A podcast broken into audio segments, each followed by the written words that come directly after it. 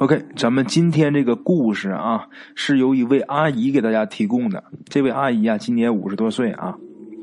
这个故事呢，是他们家族里边的一个故事。这个故事得从他姥姥说起。他姥姥呢，姓刘啊，刘姥姥。以前他姥姥年轻的时候啊，一家人呐，生活在海城啊。那个时候，她丈夫是早早的就死了。这老太太呢，一个人呢，带着一个儿子、仨女儿过日子啊。自己寡妇一个人不好过呀，不好过。自己丈夫死了，婆家这边人指不上，怎么办呢？带着这些孩子回娘家。娘家在哪儿呢？在大连农村，在海城离大连非常近啊。他就回家投奔娘家去了。刘姥姥这个人呐。非常善良，啊，非常能干，这个人吃苦耐劳。他呢，在附近呢，这十里八村那都是家喻户晓的大善人。说他是大善人啊，其实他并不是说什么舍钱舍粮的，他哪有那条件呢？那家都穷成那样。他这个善良属于哪一种啊？咱们就说一个事儿就知道了。他得到什么程度呢？就比如他年轻的时候。战乱时期啊，或者是赶上天儿闹灾了，自然灾害什么啊，那村里边一般就会来一些要饭的。我小时候隐隐约约我还记着，就在我四五岁的时候，我还记着有到个人家来要饭的，真是要饭啊，不像现在大街上那把自己腿咔干折了啥的跪那要钱的，那不是。我小的时候我隐隐约约记着。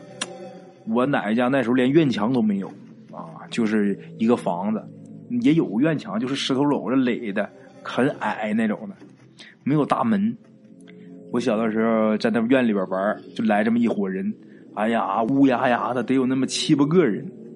进院之后呢，要饭，然后我奶呀就把家里边那个一盆呢熟米饭、高粱米饭啊，就把那一盆高粱米饭给人家了。人家真是来要饭的。真是饿的，我不知道那年闹的什么灾。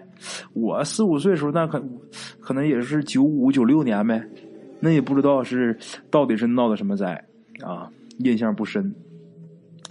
咱这老太太啊，比如说她年轻这时候，家里边那么困难，但是要是赶上这个战乱时期，村里要来一些叫花子要饭的啊，她只要是看见了，就这老太太年轻时候啊，她只要看见了，那不管认不认识啊。他家里边也不管是有多有少，就哪怕家里就剩一碗粥了，他也得把这碗粥拿出来给人家。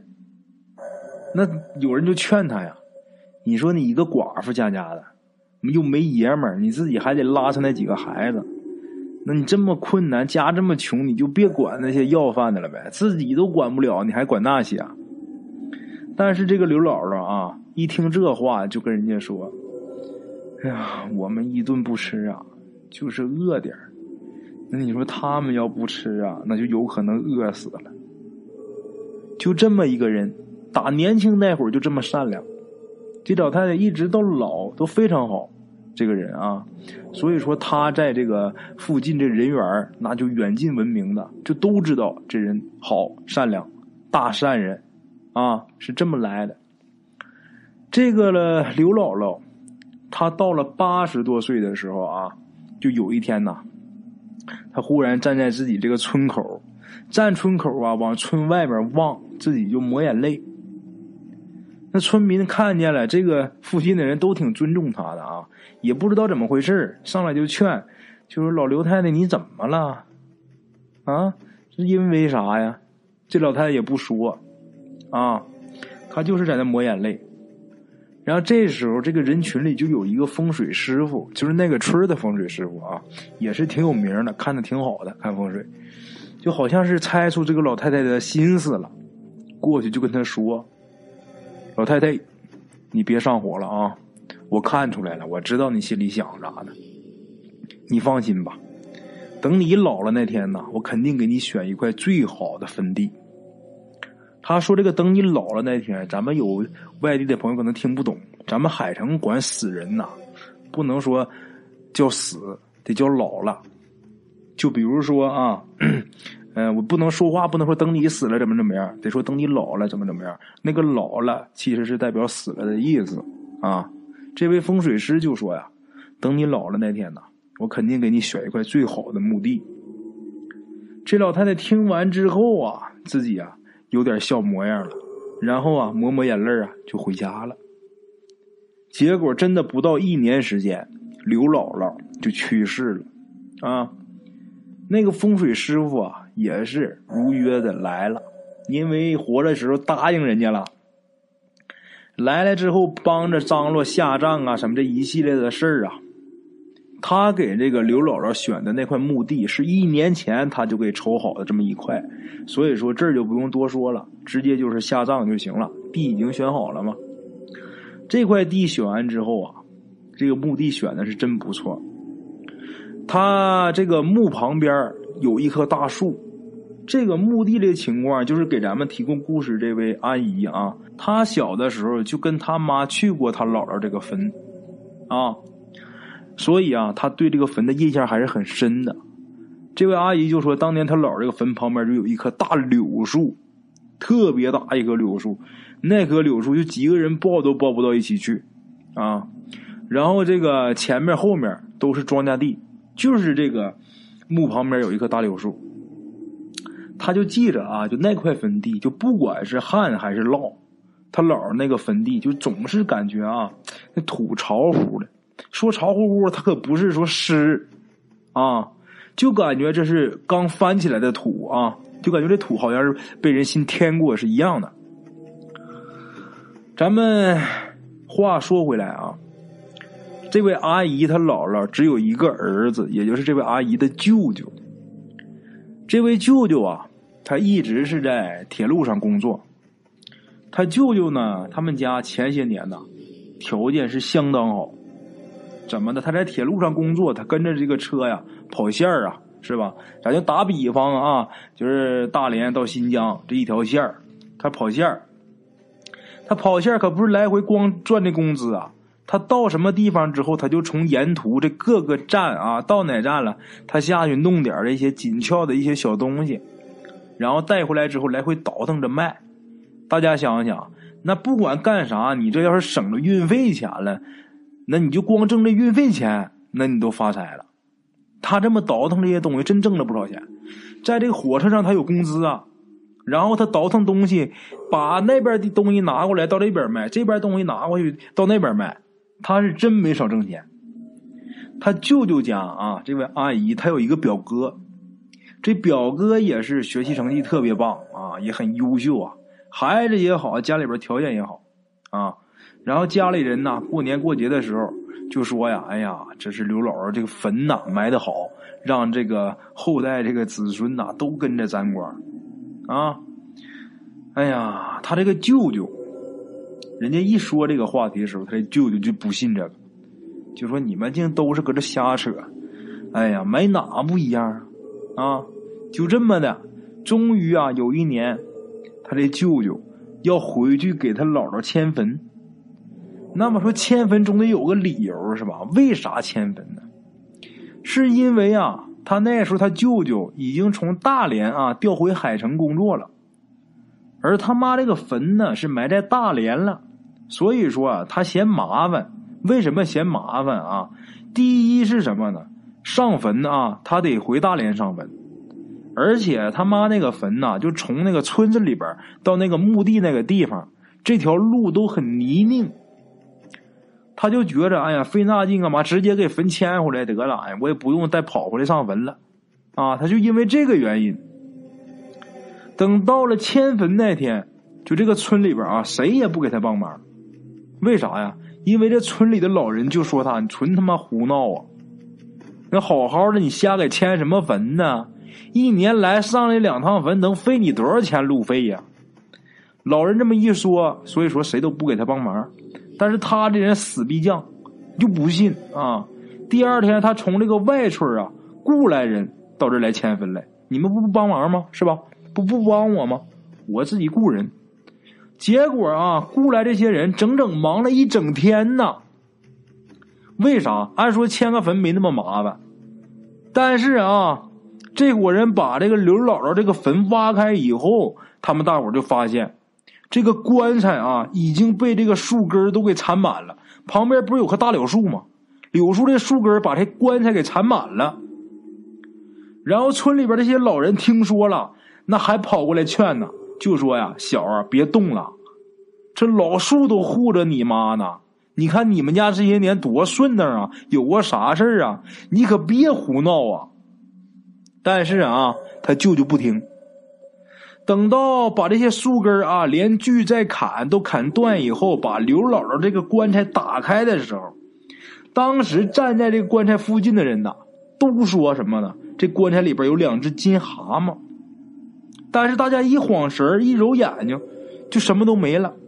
啊，为什么说还要开棺？因为说它是火葬的，火葬烧完之后啊，咱们那儿有这个规矩，得给准备一口柴，就是说把这骨灰盒得装到这个棺材里边。他这么的，就是把他妈这个棺材撬开之后，他就抱个骨灰盒就回海城了，从大连就回海城了。啊，回来之后就跟他爸一起就葬在公墓了。他爸当年死就埋在公墓了嘛。这回把他妈这个骨灰迁回来，跟他爸并骨了啊，都葬在公墓了。给咱提供故事这位阿姨呀，她跟我说啊，就从那以后，就他舅舅他们家日子啊，那是一天不如一天。他舅舅家那个表哥以前学习很好，很懂事儿这他妈也不学了。整天就混社会啊，在外边跟人打打杀杀的，然后他这个舅舅也不跟车跑线了，然后还一身病。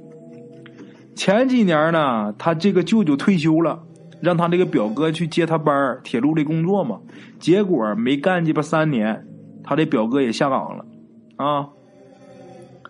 他说前年的时候啊，他们有一次家庭聚会，他这个舅舅呢喝多了。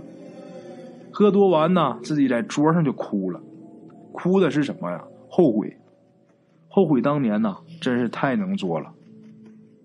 啊，好了啊，这是咱们今天第一个故事啊，关于这个坟地的事儿。咱们这个坟地这个东西啊，在选的时候一定要选好，不能说烂给选。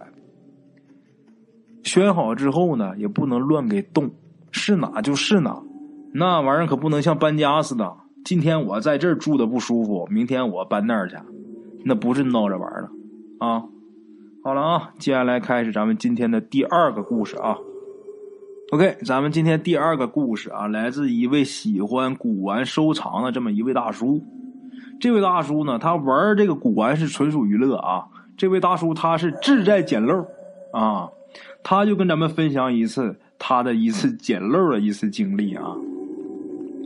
现在呀，咱们就说这个象牙制品好像是不让交易了啊，至少是这个管理的比以前更严格了。但是早几年呢，还是比较松懈的啊，比较比较放松的。这位大叔他曾经在济南，他就捡到了一个捡漏，捡到了一个象牙美人大概呢能有这个手巴掌那么大吧，一个象牙雕的这么一个古代的一个侍女的一个形象。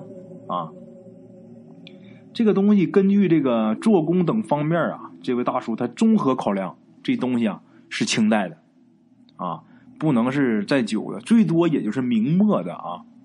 咱们别说是古董啊，就是现代这个象牙制品那也不便宜，何况这古董是不是？前几年呢，他是花了不到二百块钱给买下来的，一百七十块钱，所以说他这算是真真正正的捡漏。啊，他这才叫捡漏。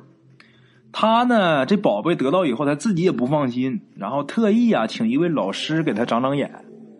得到的结论和他一样，但是人家这位老师肯定是比他判断的更比较精准精确。人家老师看了一会儿，就断定这个东西的年份是清康熙年间的东西。啊，他是一听老师这么说，那相当高兴了。为什么高兴？康熙年间的宝贝。第一是它价值高，第二啊，这主要是啊，证明他的眼光可以啊啊，那他这个比这玩意儿能卖多少钱，你这更让他开心。我这眼光太好了，一眼就瞅出来这是个宝贝啊。他把这宝贝拿家之后啊，那是啊，他从来也没捡过这么大漏，然后赶紧收藏起来了吧。他放哪儿收藏呢？就在他们家这个卧室里边，卧室里边有这么一个古董架子。古董那个架子啊，这大叔他年纪呢不小了，五十多岁了啊。当时呢有一个女儿上大一，是在南京上大学。他们家里呢就只有他跟他老婆两个人。这个东西买回来呢时间不长啊。有这么一天晚上，他起夜，起夜回来啊，一进这个卧室，他就感觉他老婆添毛病了。怎么回事？打呼噜，打鼾。然后他有点意外，他老婆这人从来不做梦啊，不打呼噜，不说梦话，没这些毛病。他一想，那是媳妇到更年期了嘛？这五十多岁的女人更年期吗？这个女人啊，更年期她自然会有这个生理变化，所以说这位大叔他当时也就没太在意啊。过了这么几天，那大叔他出去应酬，回来的时候呢，就因为喝点酒闹的呀，就翻来覆去睡不着。然后呢，他就想把他老婆给叫起来。当然啊，这大叔还挺疼媳妇儿的，忍住了也没叫，就自己在床上躺着翻腾吧，郁闷。躺床上之后，夜深人静的啊，静下来以后，他就听他老婆，好像不是单纯的打鼾。怎么说呢？听他媳妇打鼾呐，有韵律啊。于是呢。他就自己凑过去仔细的听，他确定了不是打鼾，好像是在唱什么。不过呀，他可以肯定他唱的不是歌，越听越像戏，戏曲啊！哎呀，这大叔觉得挺瘆人啊。等到第二天，问他老婆说：“你做什么梦了？”他老婆一头雾水呀，跟他说：“我什么时候做过梦啊？”我从来不做梦，你又不是不知道，啊，就这么的。再到晚上的时候，他老婆还是按时睡觉啊，但是这个大叔他可睡不着了。他又想啊，自己我是不是昨天我他妈喝完酒听错了呢？他就想今天晚上我等我媳妇睡着了，我仔细听听。就这么的，他老婆睡了以后，他是爬过去啊，仔仔细细的又好好的听了一遍呐，真是唱戏呀。唱的啥听不清，但是肯定是戏曲，啊，就这么的，这大叔吓坏了，然后他也不敢叫醒他媳妇儿，自己就从床上跳下来，就感觉他媳妇儿瞬间觉得他媳妇儿怎么这么恐怖，然后自己呢就贴着这个墙边，靠着门啊，这个也就是那古董架子那面墙，就靠着那古董架那面墙边，搁那站着，就心想啊。这他妈明儿天亮啊，赶紧带他去庙里边烧柱香去。自己在这正瘆得慌，正害怕呢，听见自己身子侧面也有这种唱戏的声音，真把他给吓坏了。他就捋着这个声音啊往那边看，他就发现了什么呢？就是那个象牙美人从那个象牙美人那发出来的声音，把这大叔吓得啊，那一晚上没敢睡。自己在客厅里边抽了一晚上烟呐，把他们家所有灯全点亮了啊，这才好不容易熬到早上。这到早上天一亮了，这大叔啊就把这个古董架子上这个象牙美人啊，他就给拿走了，送到他一个朋友那儿。他朋友是开古玩店的，送到那儿之后，让他朋友帮忙代卖啊。就自打这个象牙美人从他们家拿出去之后，他老婆呀晚上再也不打鼾了。啊，再也没有那个声音了。好了啊，这是咱们今天的两个小故事啊，感谢两位好朋友提供，手打辛苦啊，老铁。今天故事先到这儿啊，咱们明天继续。